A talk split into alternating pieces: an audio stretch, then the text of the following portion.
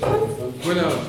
Alors soyez tous les bienvenus. On est très heureux de vous accueillir euh, ce soir pour cette euh, troisième rencontre autour de la Bible. Donc euh, je réexplique le principe pour celles et ceux d'entre vous qui nous rejoignent en route. avec Marc, on a décidé de lire la Bible depuis la Genèse jusqu'à l'Apocalypse et de prendre à chaque fois dans les différentes parties de la Bible des grands textes. On, voulait appeler ça le top 10 de la Bible. Euh, mais il y en a tellement que on n'est pas dans le top 10, on est dans le top, euh, on est dans le top 50, on va dire. Mais aujourd'hui, après la Genèse et après le psaume 23, nous abordons peut-être un des textes que vous connaissez par cœur, ou dont vous connaissez au moins la première phrase par cœur, il y a un temps pour tout. Et c'est le livre de l'Ecclésiaste, c'est un livre absolument passionnant qui a failli ne pas rentrer dans le canon biblique, mais qui est quand même rentré dans le canon biblique, peut-être le plus philosophique de tous les textes de la Bible.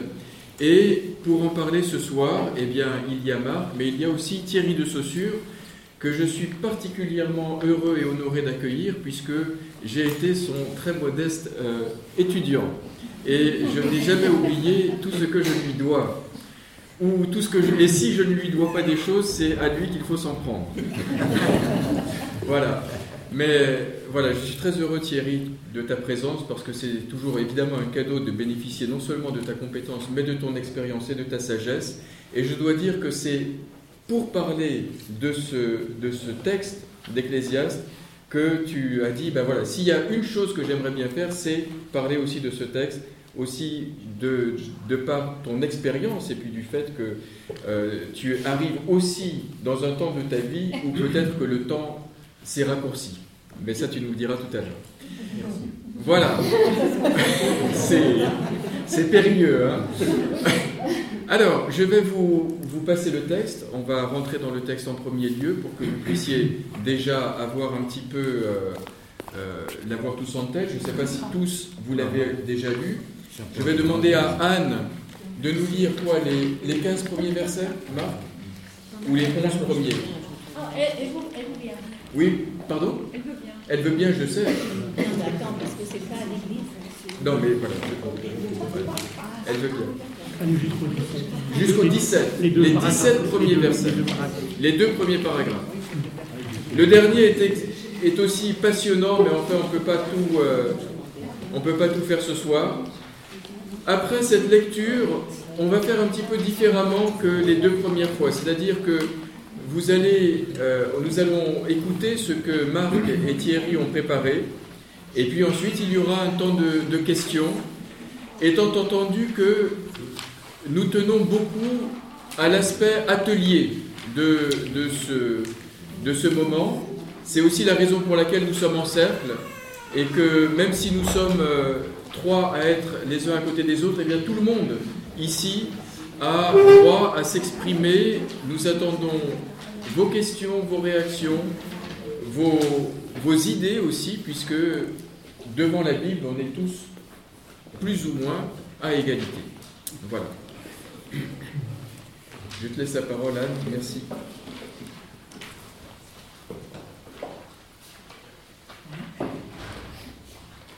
Il y a un moment pour tout et un temps pour chaque chose sous le ciel. Un temps pour enfanter et un temps pour mourir. Un temps pour planter et un temps pour arracher le plant. Un temps pour tuer et un temps pour guérir. Un temps pour saper et un temps pour bâtir un temps pour pleurer et un temps pour rire, un temps pour se lamenter et un temps pour danser,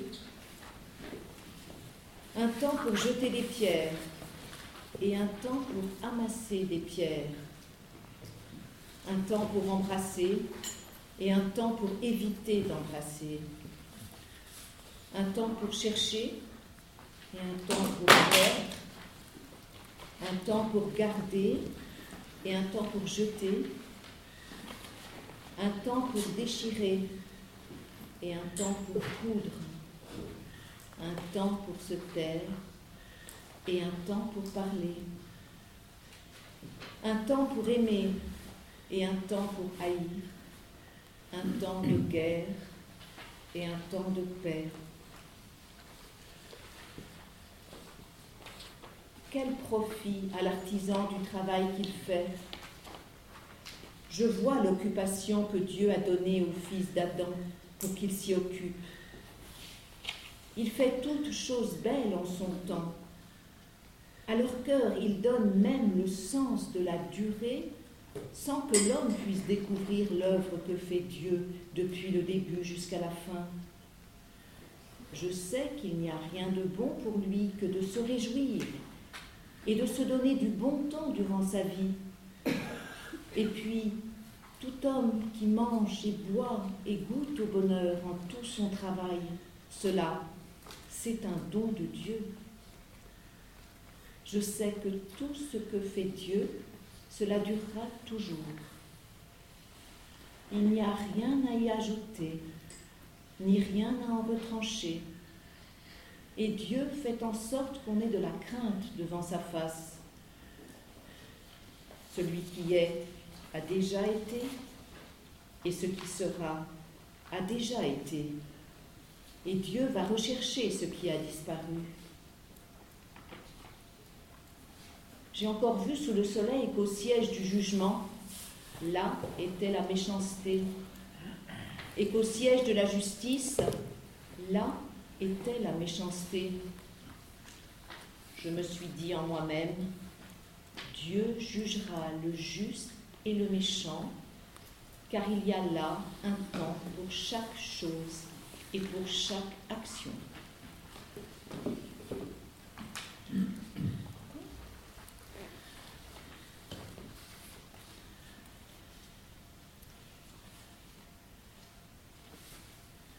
Merci beaucoup Anne pour cette lecture. Alors je ne sais pas lequel de vous deux, c'est Thierry, c'est à toi. Non ah, D'accord. Alors je peux introduire un petit peu.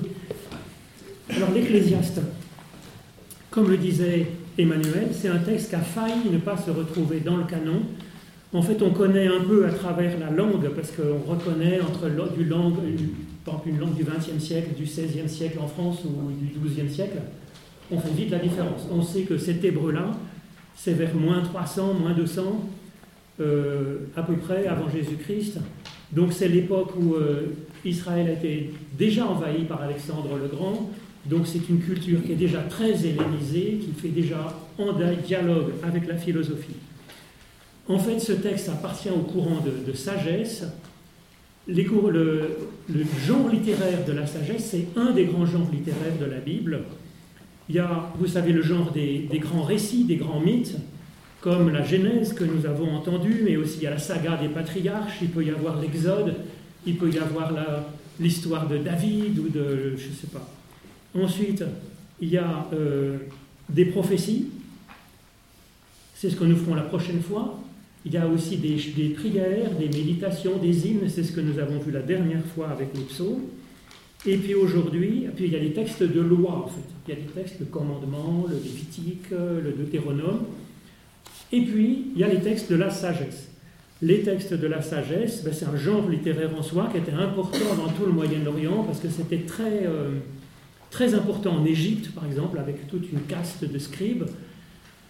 Avec Salomon, effectivement, ça commence avec une sorte de, haut fonctionnaire qui était chargé de, travailler sur la question de la sagesse, sur ce qui permet, ce que c'est qu'un homme, euh, un homme bien finalement, un humain euh, en forme, régler un petit peu les questions euh, de ce que c'est que, la vie finalement. Et donc dans ces livres de sagesse, l'Ecclésiaste est sans doute le plus philosophique. Quand vous regardez par exemple le livre des Proverbes, c'est quand même euh, des petits aphorismes qui sont quand même euh, un peu du genre un tien vaut mieux que deux tu l'auras. Si vous voulez, c'est quand même, bon, c'est pas inintéressant, c'est touchant d'avoir cette sagesse qui vient du fond des âges. Il y a un peu une personnification de la sagesse qui est un peu comme une, une figure de Dieu, si vous voulez. Mais L'Ecclésiaste, c'est d'un autre, autre tonneau, c'est-à-dire que c'est vraiment un des textes, sans doute le texte le plus philosophique de la Bible. Et du coup, c'est étonnant parce qu'en fait, c'est quelque part, dans un sens, de se dire alors oui, la sagesse, normalement, si on fait le bien, si ça va bien, on devrait bien se porter. Ben, en fait, c'est plus compliqué que ça.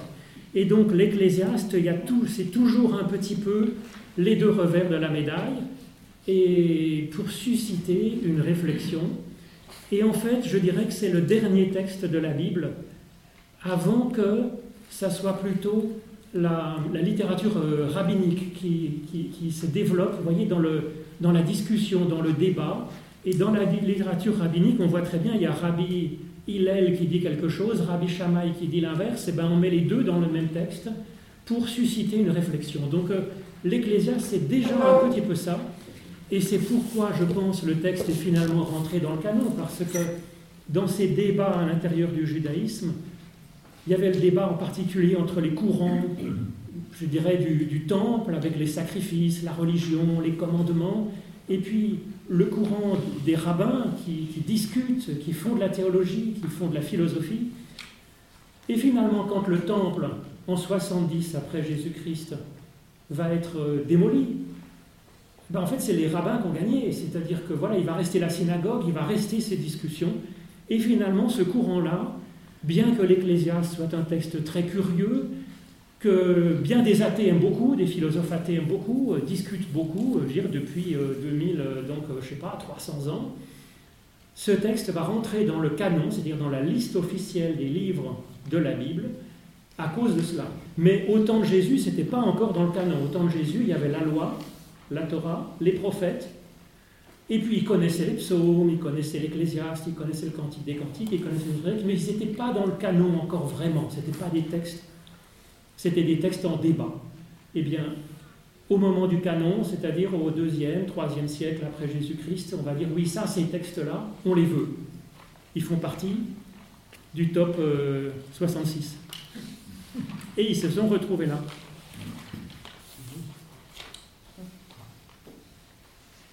Voilà. Amen. Pour vous situer un peu, si vous voulez, ce texte curieux, étrange et fort philosophique. Bravo. Quelle culture. Ben, je me suis renseigné. que c'est intelligent. Moi, je vais essayer, je suis, bon, j'ai une licence en théologie, c'est vrai, mais j'ai surtout une longue carrière de psychanalyste. Freudien, tout à fait freudien. On peut plus freudien que moi. Même Freud. Parce que j'ai toujours pensé que les adaptations de la psychanalyse à la religion, c'était une erreur. Il faut rester en dialogue, en conflit. Il faut discuter entre la psychanalyse athée, l'athéisme de Freud, et la foi chrétienne. Alors là, on va surgir des choses extraordinaires. Si on mélange tout, on ne fait plus ni de la psychanalyse, ni de la théologie. Alors, voilà, je vous parlerai en psychanalyste et puis en personnage qui a été assez ému par ce chapitre 3 de l'Ecclésiaste. C'était assez étonnant parce que un matin, je lisais comme tous les jours, ma Bible. Et je lisais ce chapitre 3 d'Ecclésiaste quand Emmanuel m'a téléphoné pour me dire, euh, voilà, est-ce que tu pourrais venir participer à ce débat On pense prendre pour thème euh, l'Ecclésiaste chapitre 3. Je dis, alors ça, c'est sacré C'est freudien, ça, non? Oui. C'est le Saint-Esprit. Oui, Freud n'était pas tellement pour la télépathie. Alors, euh, il y a un temps pour tout. C'est ça l'histoire. Alors, suivre les versets 1 à 8 avec 14 paires de contraires qui embrassent toute l'activité humaine, ou presque. Mais il y a le verset 19. Tout est vanité. Tout est vanité. Avec même, si on regarde au chapitre 1er de l'Ecclésiaste, au verset 2, et repris au, chapitre 12, verset 10, Vanité des vanités, tout est vanité. Alors, euh, si on a des prétentions psychologiques, on se dit ce pauvre homme, c'est terrible. Il doit être complètement dépressif. Mais si on est psychanalyste et qu'on regarde un petit peu plus loin, on se dit non, c'est pas ça. Il y a un motif théologique là-dessous. Motif théologique qui veut dire euh, ne prenez pas les choses la réalité pour des divinités. Tout est vanité, ça signifie on ne prend rien pour des idéologisations, pour les mettre à la place d'une une divinité qui nous attirerait à rechercher ceci, à rechercher cela d'une façon quasiment religieuse. Et c'est ça, à mon avis, la grande force de l'Ecclésiaste dans son ensemble et surtout dans ce chapitre, c'est de remettre la réalité et la foi sous le regard de Dieu dans ce qu'est le rêve, dans ce qu'est la réalité. Alors, est-ce qu'il est pessimiste? Non, pas du tout. Il dénonce l'idéalisation. Et ça, ça m'intéresse comme psychanalyste. Il dénonce l'idéalisation. Et en psychanalyse, l'idéalisation, c'est un mécanisme de défense. Les mécanismes de défense sont là pour aider à éviter la réalité et à fuir ce qui angoisse. Alors il y a une liste de mécanismes de défense que je ne vais pas vous donner ici, mais l'idéalisation en fait partie. C'est-à-dire vouloir idéaliser les choses, c'est fuir la difficulté d'entrer en rapport avec la réalité, avec le positif et le négatif de la réalité. La réalité, c'est grandeur et ses limites. Donc, vous voyez, euh, la religion, j'ai beaucoup appris sur la religion en lisant Freud. Il a plusieurs grands écrits sur la religion qui sont, à mon avis, incontestables. Bon, certaines choses à nuancer, à corriger peut-être. Mais sa dénonciation de la religion me paraît être un apport considérable à la réflexion théologique chrétienne. Parce que le religieux de l'homme, c'est ce qui procède du désir. On façonne, on se façonne une religion à partir de nos désirs qui s'expriment au niveau concret par des besoins. Et l'analyse que Freud fait de la religion me paraît être une source un instrument d'épuration de la foi et de la théologie chrétienne absolument remarquable. Parce que nous y discernons la différence entre le religieux, qui est issu de l'être humain, et Freud le montre très bien, comment l'être humain, par les frustrations qu'il rencontre dans la réalité, s'invente une religion compensatoire. Une religion qui est censée réparer la souffrance qu'impose la réalité dans son aspect quotidien. Alors, à partir de là, on a évidemment beaucoup de religieux dans la Bible, beaucoup de, de choses religieuses au sens freudien du terme qu'on peut analyser, surtout dans l'Ancien Testament. Mais si on regarde en filigrane la révélation telle qu'elle se produit à partir de Dieu, dans les textes de l'Ancien Testament, au travers d'une foule de textes religieux dans le sens humain du terme, hein, on s'aperçoit qu'il y a une continuité dont, qui aboutit finalement au Nouveau Testament et à Jésus-Christ. Et là, on s'aperçoit qu'on a en fait quelque chose qui nous extrait du besoin religieux de l'être humain pour nous amener dans une relation avec le Dieu qui se révèle principalement en Jésus-Christ et qui est tout à fait autre chose que ce que produisent nos aspirations, nos désirs, nos besoins religieux au sens naturel du terme, tel que Freud les a si bien analysés. Et c'est cela qui m'intéresse, c'est que, voyez-vous, l'Ecclésiaste, il est au, au ras de la réalité.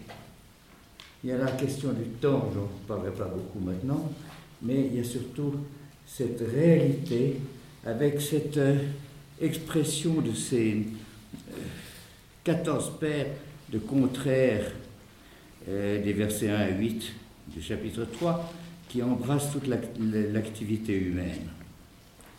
Et quand il dit tout est vanité et vanité des vanités, tout est vanité, Beaucoup de gens citent ça, n'est-ce pas? Ce pauvre ecclésiaste, il doit être un peu déprimé, ça va pas. Il, dit que plus rien ne vaut la peine. Pas du tout.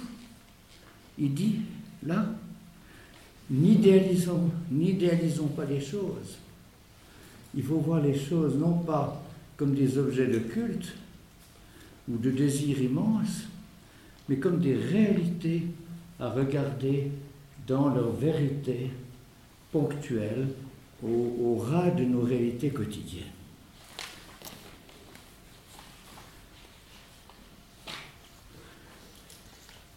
Donc l'Ecclésiaste est avant tout réaliste et lucide.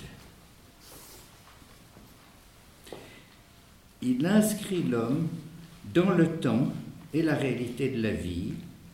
Il ose, il est assez fort pour regarder la réalité et ne pas l'esquiver ni s'en évader par des désirs religieux illusoires. Le désir. Le désir avec un grand D au sens psychanalytique. C'est ce qui nous pousse, dans un sens, à vivre, à avancer, à chercher, à trouver des réalisations toujours nouvelles c'est aussi ce qui nous piège. Parce que quelque chose en nous nous pousse à chercher l'ultime, le magnifique, le total, le parfait, l'illusoire finalement. Tandis que le plaisir dont parle l'Ecclésiaste, c'est s'accorder la possibilité de vivre les choses au niveau de la réalité, avec une joie, et en en tirant des bénéfices. Et il ne faut pas rater ces occasions de trouver du plaisir. Il ne faut pas les rater, notamment en se laissant piéger par les pressions du désir qui nous poussent toujours à chercher plus loin. Et c'est une des forces de ce texte de l'Ecclésiaste, c'est de nous ramener aux choses de la réalité et nous apprendre à en jouir et à les prendre comme ils sont et en faire quelque chose. C'est ça, euh, cette force de l'Ecclésiaste, c'est de passer de l'illusion de, des projections du désir dans la totalité à des réalités concrètes. Chaque instant est décisif. Et il offre un choix, un choix à saisir. C'est notre décision de prendre les choses au fur et à mesure comme elles se présentent pour les vivre pleinement. Chaque instant, je cite la Barque Fessler qui a écrit un très beau livre sur l'Ecclésiaste, de Coëlette. Euh, chaque instant est décisif, il est offert au choix, à la décision. Chaque instant est décisif, il est offert au choix, à la décision. Fin de citation de Marc Fessler. Le verset 12 du chapitre 3 de l'Ecclésiaste, je sais qu'il n'y a rien de bon pour l'homme que de se réjouir et de se donner du bon temps durant sa vie. Et le verset 13, c'est un don de Dieu. On est bien loin des illusions du désir et des illusions de la religiosité qui est une évasion. Des plaisirs et de la joie donc, selon le Dieu créateur. C'est une espèce de critère. Hein. Les plaisirs et la joie passés au crime de Dieu créateur et du Dieu Jésus-Christ sauveur. Des plaisirs et de la joie donc à partir des réalités, de nos réalités, de la réalité. Une réalité imprégnée, approfondie, transcendée par le Dieu de Jésus-Christ. C'est là qu'on trouve le sens valable pour les plaisirs dans la réalité. C'est en se mettant à l'école du Dieu tel qu'il se révèle dans l'Ancien Testament et dans le Nouveau Testament et de Jésus-Christ. Il y a là un, un, filtre, comme je disais tout à l'heure, un filtre qui permet de trier la valeur vraie des désirs. Au verset 22, l'Ecclésiaste dit, je vois qu'il n'y a rien de, de mieux pour l'homme que de jouir de ses œuvres, car telle est sa part. Qui en effet l'amènera voir ce qui sera après lui, la mort Il n'y a rien de mieux pour l'homme que de jouir de ses œuvres, car telle est sa part. Alors, vous voyez, on a souvent reproché à la psychanalyse, selon des images d'êtres popularisées, notamment via ce qui est devenu la psychanalyse aux États-Unis, par exemple. On a souvent popularisé une image de la psychanalyse comme une école de la jouissance. Mais pas de ça qu'il s'agit il y a des jouissances. Et celle qui nous est proposée là, c'est celle qui prend sens au travers de l'étude de la révélation chrétienne dans nos réalités. C'est-à-dire un plaisir à être, un plaisir à avoir reçu le don de la vie et en faire quelque chose pour nous et pour les autres.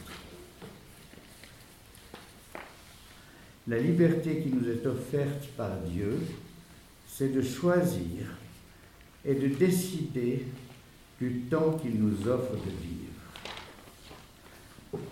La liberté qui nous est offerte par Dieu, c'est de choisir et de décider du temps qu'il nous offre de vivre et qui passe vite. Donc il ne s'agit pas simplement de profiter de la vie pour en jouir, n'est-ce pas mais de choisir, de décider, d'orienter nos décisions du plaisir à vivre. Nous ne sommes pas maîtres du temps, mais nous sommes invités à l'utiliser au mieux, à y vivre des occasions de joie. Je me permets de vous indiquer au passage que c'est une des choses que j'ai développées dans un livre que j'ai écrit et qui a paru, c'est le seul livre que j'ai écrit, j'ai écrit beaucoup d'articles, mais un seul livre où j'ai regroupé pas mal de mes enseignements et, qui s'appelle L'inconscient, nos croyances et la foi chrétienne. Ça se trouve chez, chez Bayot. Euh, c'est paru au CERF. C'est la maison catholique du CERF qui m'a demandé de publier ce livre. Euh, j'y développe notamment ces questions du plaisir, de la jouissance, de la réalité de la vie qui nécessite des décisions et des choix. Alors j'ai là, si vous voulez, après, quelques papiers qui, indiquent ce livre. Voilà, c'est ce que je voulais vous dire en introduction d'une discussion que j'espère nourrir. Merci beaucoup. Donc gardez bien vos questions. On, les prend tout de suite Je pense ah, qu'il est la demi Alors, à vous la parole. Si vous voulez réagir, soit euh, au texte de l'Ecclésiaste, soit à ce que Thierry vient de, de nous dire, c'est le moment. Alors, pendant que vous préparez vos questions, moi j'en ai une, je peux te la poser. Euh, tu termines sur le fait que. Voilà. Pardon. Est-ce que tu m'autorises on on a ce, genre de liberté. questions. Oui, alors justement. mais je vais quand même la poser. Euh, la question, c'est donc tu termines en disant voilà, nous pouvons décider du, du, du temps de notre vie et de, de finalement de, de, jouir ou de, prendre la, de la, joie dans ces temps-là. Est-ce que tous les temps de la vie est-ce que tous les temps qui nous sont présentés, qui sont rythmés, là, ces, deux fois sept temps, euh, sont des temps où nous pouvons euh, être heureux même quand ça détruit, même quand, même quand c'est le temps de pleurer, même quand c'est le temps de... Tu, tu vois? Ah oui, ça c'est une, très bonne question, évidemment. Hein. Mais je pense qu'on peut, à travers toutes les circonstances de la vie, on n'est pas le maître du temps. Hein. Mm-hmm. Euh, tout ce qui nous arrive comme ça. Je pense qu'on peut se donner un moment de réflexion sur chaque chose. Enfin, chaque chose importante. Hein. Tout ce qui nous secoue, tout ce qui nous atteint, tout ce qui nous réjouit, ou tout ce qui nous fait souffrir, peut être l'occasion d'une réflexion et comme euh, chrétien, je pense que cette réflexion peut être guidée, inspirée par l'écriture, qui, tôt ou tard, nous permet de trouver l'occasion de bien vivre ce qu'on a à vivre, aussi bien de mal, de mauvais, de douloureux, etc. Et je pense que c'est là qu'il y a une jouissance de la vie sous tous ces aspects.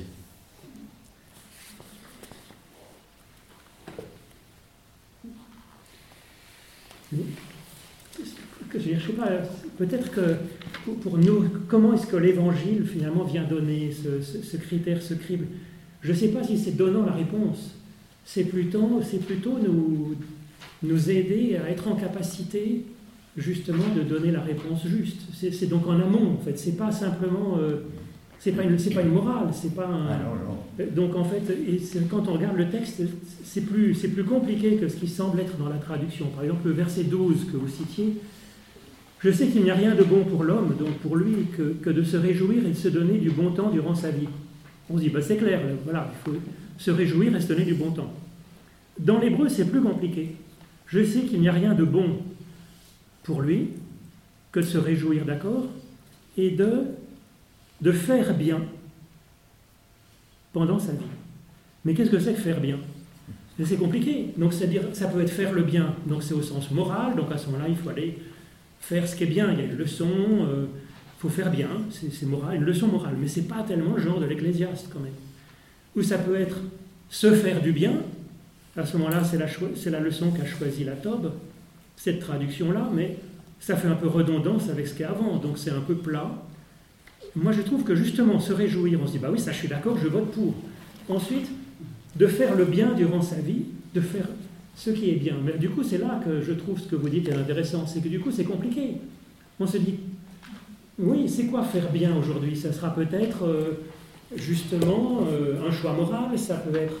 Alors qu'est-ce qui est, qu'est-ce qui est agréable et qu'est-ce qui est bon finalement?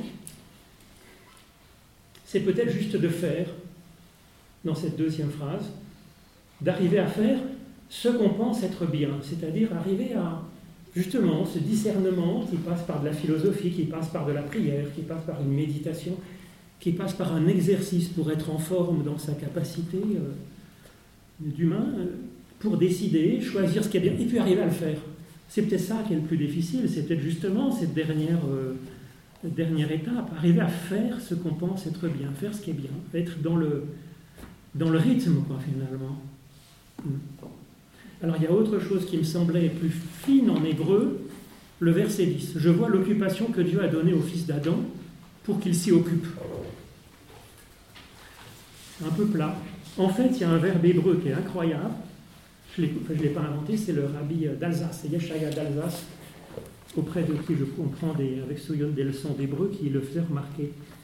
Euh, c'est qu'en fait, il y a marqué euh, pour euh, pour qu'ils s'y occupent, c'est en fait pour, pour les on voit dans les traductions, il y a marqué soit pour les éprouver, soit pour qu'ils répondent. Et, finalement, c'est ça qui est curieux, c'est que la vie est quand même une énigme. Qu'est-ce qui est le bien aujourd'hui de faire? Effectivement, devant cette liste, ça nous laisse pantois, parce que ça brise toute morale finalement, toute morale absolue. Euh, quel est le bien aujourd'hui? Du coup, ça nous demande, on nous demande de répondre en fait. La vie nous demande de répondre. Et quelque part, c'est une torture de savoir que nous devons répondre et que même en ne répondant pas, c'est quand même une réponse. Donc, il y a quelque chose d'un peu une sorte d'énigme crucifiante qui est que nous devons répondre à l'instant et peut-être à des rendez-vous. Euh, parce que finalement, c'est ça que pose la question de ces 28 euh, ou de ces, ces, 14 dilemmes finalement qui sont posés au début. Hein. Euh, Là, le temps qui est marqué ici, ce n'est pas le temps qui dure, c'est le moment. Il y a un moment pour tout, c'est un rendez-vous. En fait, ce mot-là, c'est le mot du rendez-vous. Il y a un rendez-vous pour tout. Alors, qui pose un rendez-vous? La vie nous pose des rendez-vous avec des personnes, avec des circonstances, avec des occasions. Dieu, peut-être, on ne sait pas. Et il y a un instant, un temps pour tout, c'est un instant pour tout. Alors, effectivement, est-ce qu'on a toujours le choix? Un instant pour naître et pour mourir, on n'a pas le choix, ça nous est imposé. D'autres, un temps pour coudre et un temps pour déchirer. Bon, si mon pantalon est déchiré, c'est le temps de coudre. Est-ce que j'ai décidé? Non. Euh, mon pantalon est déchiré, c'est le temps de le coudre. C'est pas choisi non plus. Par contre, un temps de déchirer, peut-être. On peut. Donc, vous voyez, ça dépend comment on comprend ces phrases. Ça peut être, il y a un temps qui s'impose à moi, et puis d'autres fois, c'est non. J'ai envie de coudre ou de planter, et donc je vais choisir le temps juste. Donc, vous voyez, c'est chaque verset, là, vraiment donne à penser. Je crois que c'est ça le prodige de ce texte. Mais globalement de la Bible, c'est ce texte, je veux dire, il, est extrêmement formateur. Il, il, appelle, il, appelle le meilleur de nous-mêmes. Alors, vous avez l'air de parler à moi. J'aimerais que. Oui, on peut répondre, oui. Alors, Valérie, qu'on mette leur discussion. Voilà, que voilà, N'oubliez pas, le débat est ouvert j'aimerais vous répondre à vous, Marc. Oui. Pas vous répondre, non, cette prétention, mais en vous écoutant parler du, du verset où euh, de, euh, de se réjouir et de se donner du bon temps, et la traduction un peu problématique du bon temps, je me suis demandé, puis vous disiez, mais ça c'est redondant. Et moi j'ai l'impression que justement, se réjouir et se donner, ou se donner faire du temps bon, c'est justement cette capacité dont vous parlez, M. Saussure, quand même dans les temps difficiles, mm. il y a une manière de le vivre qui est peut-être qui est une ouverture et pas une fermeture. Et peut-être que le se réjouir et ce temps bon, c'est cette même dualité qu'on retrouve dans tout texte, où il y a des moments qui sont plus joyeux que d'autres, mais même quand c'est pas joyeux, il y a cette capacité du temps bon. Et je me demandais si c'était pas... Non, c'est faire du bon tout court en fait. Hein. Il n'y a pas de temps. C'est vrai que quand en français on dit donner du bon temps, je pense que c'est pas ça qui est dit là. Non, c'est pas là.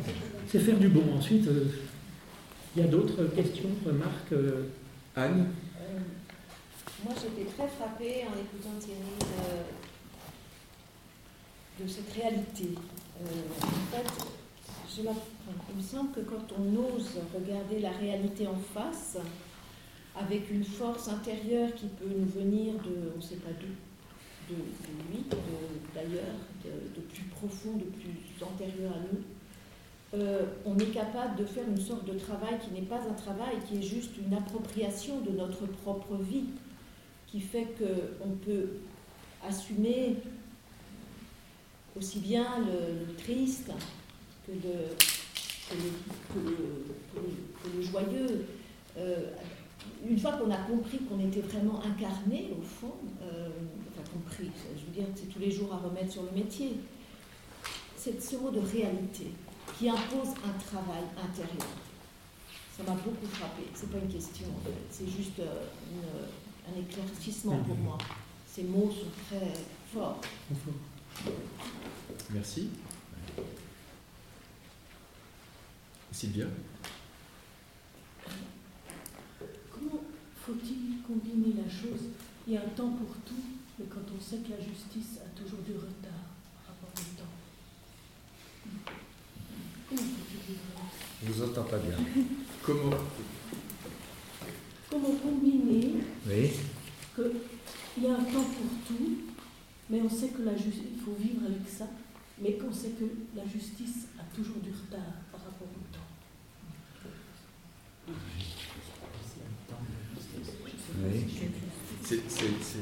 C'est très. on, dit que l'Ecclésiaste, c'est le, le, livre de, Job sublimé. C'est-à-dire que euh, le livre de Job, c'est le, combat d'un homme avec Dieu qui dit Ce qui m'arrive n'est pas juste et c'est dégoûtant et je ne l'accepte pas.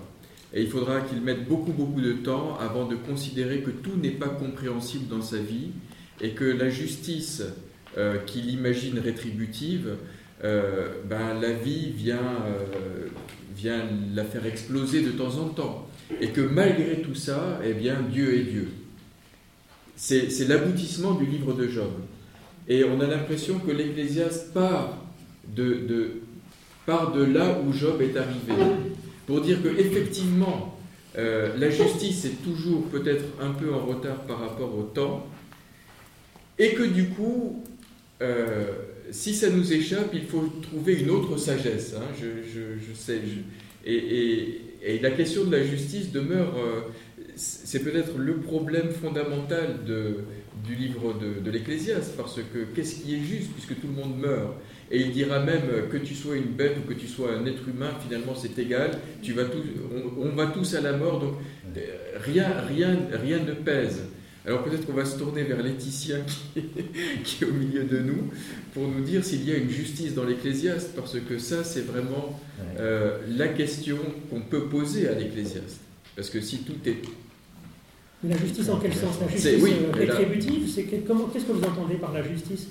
Vient après.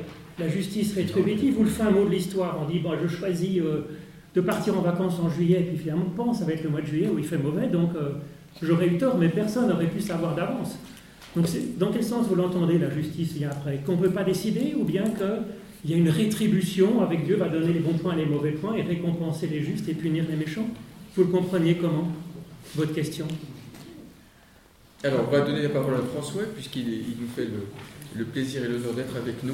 Alors donc c'est vraiment une interrogation au débeauté. Moi, ce qui m'a frappé en t'écoutant Thierry, c'est je repensais à un texte qui me, marque en ce moment beaucoup, qui est la, lettre à Ménécée d'Épicure. Parce qu'Épicure commence cette lettre en disant euh, L'infini est l'affaire des dieux et non pas l'affaire des hommes. Les hommes doivent se contenter du fini.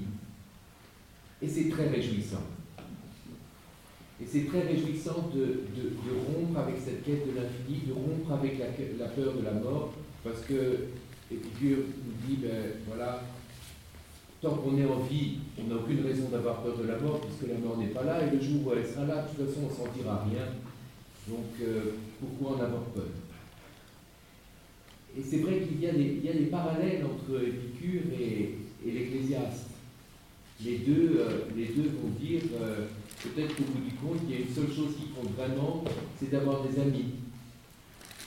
peut-être que, ce qui compte vraiment, c'est d'avoir euh, un repas simple, mais, un repas sympa avec ceux qu'on aime. Mais quand même, au milieu du texte, il y a peut-être cette différence, c'est pour ça que j'en viens à propos de la justice, au verset 17, je me suis dit en moi-même, Dieu jugera. Le juste et le méchant, car il y a un temps pour chaque chose et chaque action. Il n'y a pas de Dieu juge chez les Et donc, du coup, c'est vrai que c'est une question, cette question de la justice de Dieu, au milieu de tout ça, au milieu de cette chose qui, où on nous dit, ben, voilà, on n'est pas dans l'infini, on est dans le fini, on est dans quelque chose qui est à notre portée, mais dont il faut pouvoir apprécier la valeur. Mais voilà, quelle différence, quelle différence entre Épicure et l'Ecclésiaste?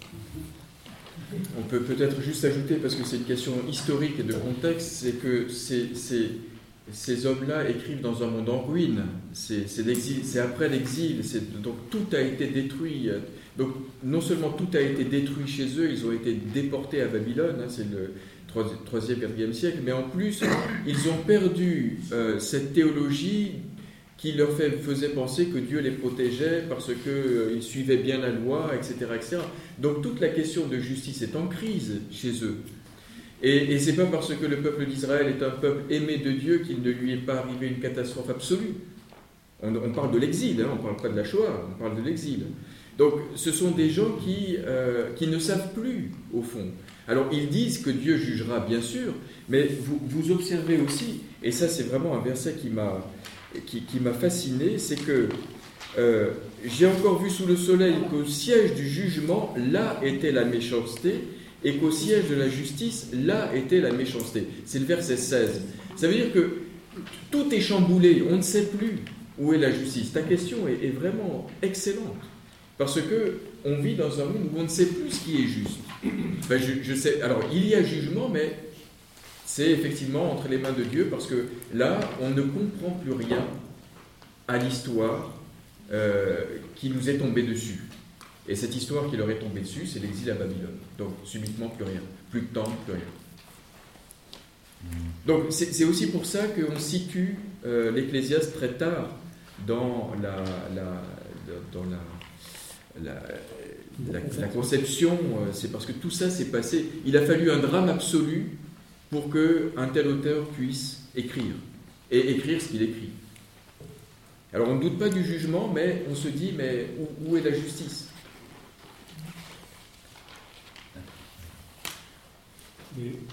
Est-ce que, est que, la justice dont il est question là n'est pas aussi le regard qu'à un moment ou un autre, chacun d'entre nous est amené à porter sur lui-même Et c'est peut-être le regard le plus sévère quand on regarde les choix que l'on a faits, l'attitude que l'on a pu avoir par rapport à la réalité, euh, les fuites que l'on a pu euh, suivre, au fond, je pense que c'est ça. Enfin, je sais pas ce que vous en pensez. Oui, bien sûr. En tout cas, et, là, c'est ce que euh, Thierry soulignait très fortement, c'est ce qui, est, extraordinaire, c'est quand même dans, dans, dans c'est la bonté de la vie. C'est-à-dire que même s'il y a eu des choix qui ont été des choix négatifs, même s'il y a le temps de la destruction, le temps des pleurs, etc., c'est pas. Profite quand même, la vie est belle et tout est don de Dieu. Ça, c'est vraiment un message très original pour un, moraliste de, la trempe d'un. C'est pas du tout ce que dirait un Sioran, par exemple. Sioran partira du même constat, mais ira à l'inverse. En fait, ça ne vaut pas la peine de vivre.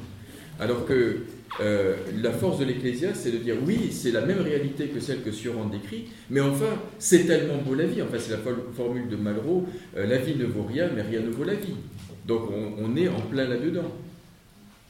Donc, enfin, c'est une réponse et une non-réponse à ta question parce que il n'est pas culpabilisant. Il n'y a pas de. Enfin, et ça, peut-être que le, tu as été frappé aussi par, par ça, dans l'absence de culpabilité dans l'Ecclésiaste Oui, ou de, ou de, faute. C'est votre faute si, si, Il y a des temps, on ne dit pas que c'est grâce à toi que tu vis dans un bon temps et que c'est de ta faute si tu vis dans un mauvais temps. Ce sont des temps qui sont des temps neutres. C'est quand même très très intéressant.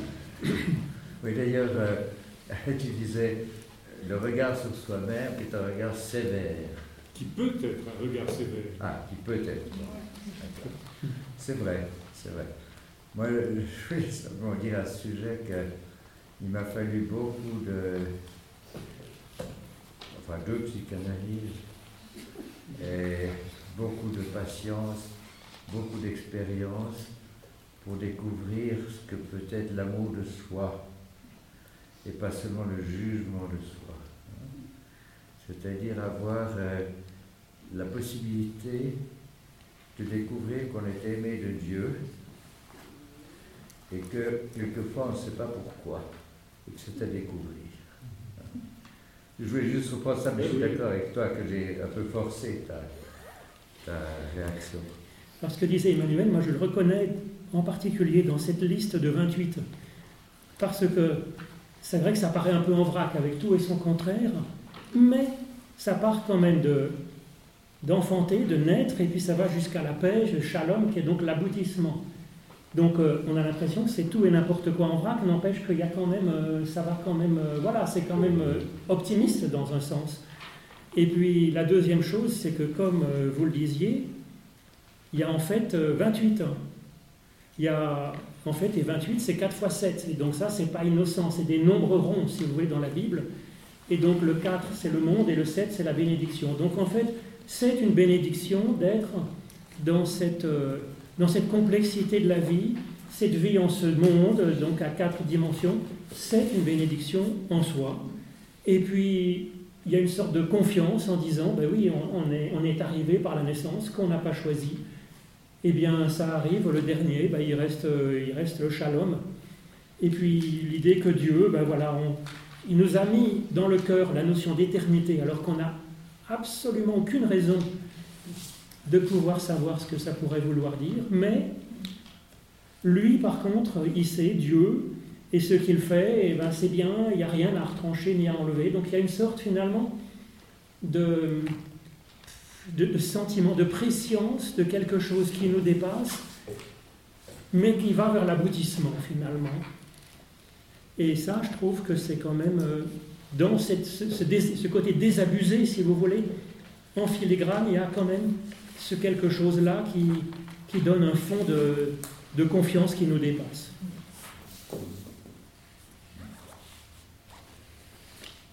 Des remarques, des suggestions? Alors sinon, j'ai une petite chose peut-être que je peux vous dire que j'ai découverte en bûchant aujourd'hui.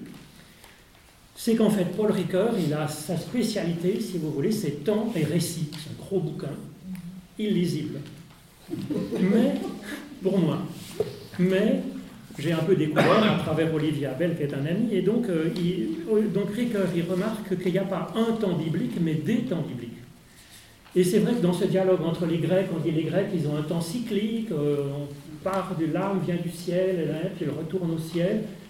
Nous, le temps biblique, c'est plutôt un temps linéaire qui parle de la création, donc Genèse 1.1 jusqu'à Apocalypse, euh, dernier verset un temps, une histoire comme ça qui se déroule où Dieu interviendrait comme une grande saga finalement. Et ça, c'est le genre littéraire du récit qui est souvent tissé avec le genre littéraire des commandements, dans le Deutéronome par exemple. Et donc c'est une sorte de, temps immémoriel en disant ben, ça se passe comme ça. C'est ce qu'on célèbre régulièrement avec la Pâque. Eh bien, on célèbre la Pâque, Dieu est libérateur, donc Dieu libère. Il y a marqué Souviens-toi. Donc le présent est seulement une mémoire de ce passé à travers le récit. Voilà, il n'y a rien de nouveau sous le soleil finalement. La prophétie, c'est autre chose, c'est l'inverse dans un sens, c'est il se passe, euh, il se passe ce qui se passe, et puis Dieu intervient, et donc en hébreu c'est très repérable, c'est des formules tout à fait stéréotypées qui disent c'était comme ça, le monde est comme ça, et bien il y a du neuf qui arrive et ça vient de Dieu. Donc c'est dit Vayehi, et tout d'un coup il arrive ça. Ou bien Kohamar, l'éternel, Yahou, ça veut dire, et tout d'un coup Dieu parle et les choses vont changer. Donc c'est l'événement par surprise, l'imprévisible, la liberté. Et ça, euh, par exemple, un philosophe comme Bergson aime beaucoup, c'est-à-dire la nouveauté, l'instant. L'instant que nous vivons aujourd'hui n'a jamais été vécu avant, par aucun d'entre nous, ni par personne, ne sera jamais vécu par un autre. c'est le temps unique finalement. Alors il y a le temps, ces deux temps, c'est des temps qui sont très bibliques et qui se tissent ensemble. La sagesse, c'est plutôt le temps ordinaire de, de un tiens vaut mieux que deux, tu l'auras. Donc ça, c'est finalement un temps qui ne se raconte pas, c'est le temps présent, sans grands événements. Alors les hymnes, les psaumes et le Kohelet sont très particuliers parce qu'ils tissent finalement ces temps, récapitulent un peu tout cela d'une façon complexe. Dans les psaumes, on tisse à la fois le temps de l'histoire, le Dieu qui intervient, et donc ça nous invite pas à choisir, si vous voulez, entre des modèles de temps et d'intervention de Dieu, mais plutôt de s'ouvrir à cette complexité du temps, complexifier la manière dont nous comprenons le temps et d'arriver à s'ouvrir à ces différents domaines. Et je crois que c'est ce que fait l'Ecclésiaste aussi, en nous faisant sentir euh, vraiment l'instant présent où se joue un peu tout ça et qu'il faut arriver euh, à intégrer. Donc il complexifie nos modèles et ça je crois que c'est une grande grâce finalement d'arriver en repartant avec plus de questions plutôt qu'avoir des réponses peut-être effectivement idéalisées, sacralisées, mais qui vont être des, finalement des écueils et des, façons de passer à côté, peut-être des, rendez-vous et, des choses, euh, des choses euh, données finalement.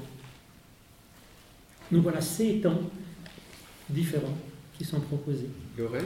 Oui, je voulais rebondir. Monsieur de Saussure, vous disiez que on n'est pas les maîtres du temps. Et moi, j'ai lu un livre euh, d'un rabbin qui m'avait beaucoup marqué qui s'appelle Les bâtisseurs du temps. Et en, lisant ce verset euh, sur euh, le verset 22, il n'y a rien de mieux que de jouir de ses œuvres car telle sa part, je me parmi tous ces temps et comment est-ce qu'on vit les temps difficiles, les temps faciles, comment est-ce qu'on choisit que c'est un temps pour parler, pour se taire, bah, quelque part, on, ne maîtrise pas, mais on construit. On est ces bâtisseurs et, ça nous appartient. On choisit notre agenda, euh, qu'est-ce qu'on y met, qu'est-ce qu'on. pour moi, c'est. Je sais Voilà aussi une petite œuvre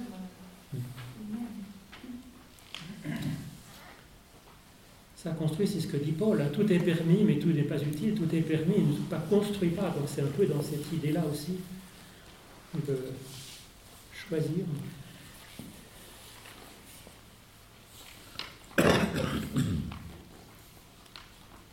Il y a des choses choisies puis des choses non choisies.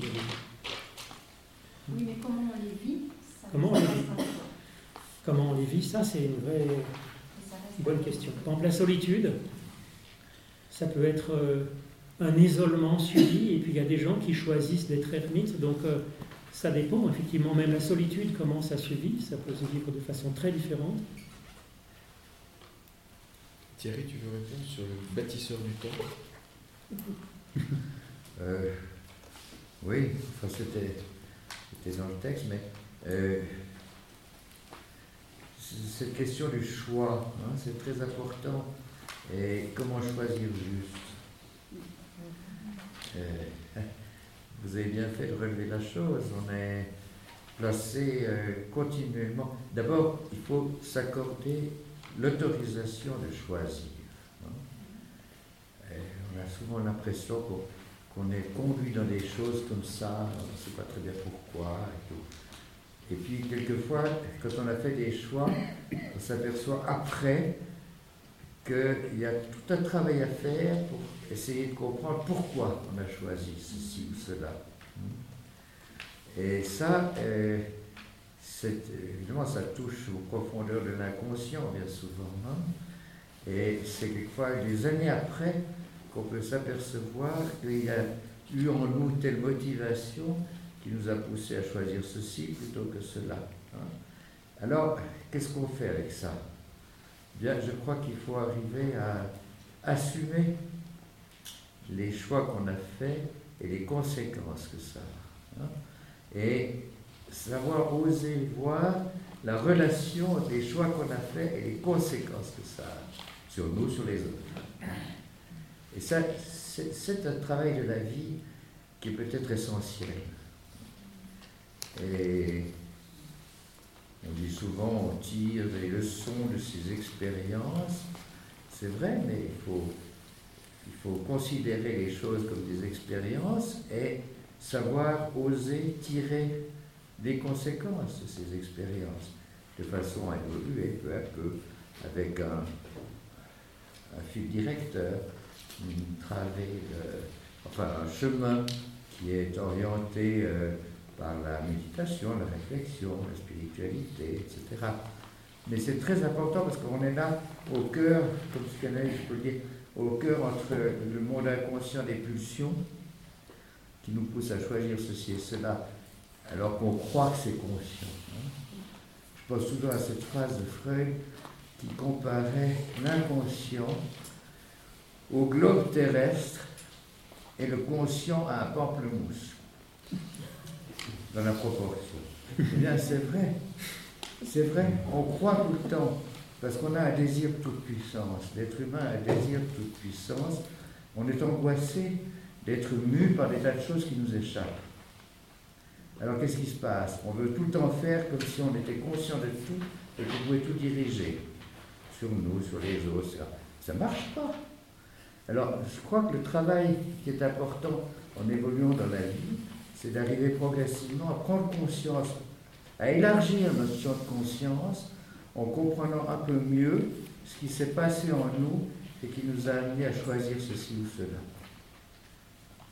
Alors ce travail-là, on le fait en particulier dans la prière, c'est-à-dire c'est pas simplement une, qui, est une auto-analyse dans un certain sens, mais où on pense qu'il y a aussi plus grand qui vient nous peut-être nous, éclairer un peu et faire quelque chose de tout ça.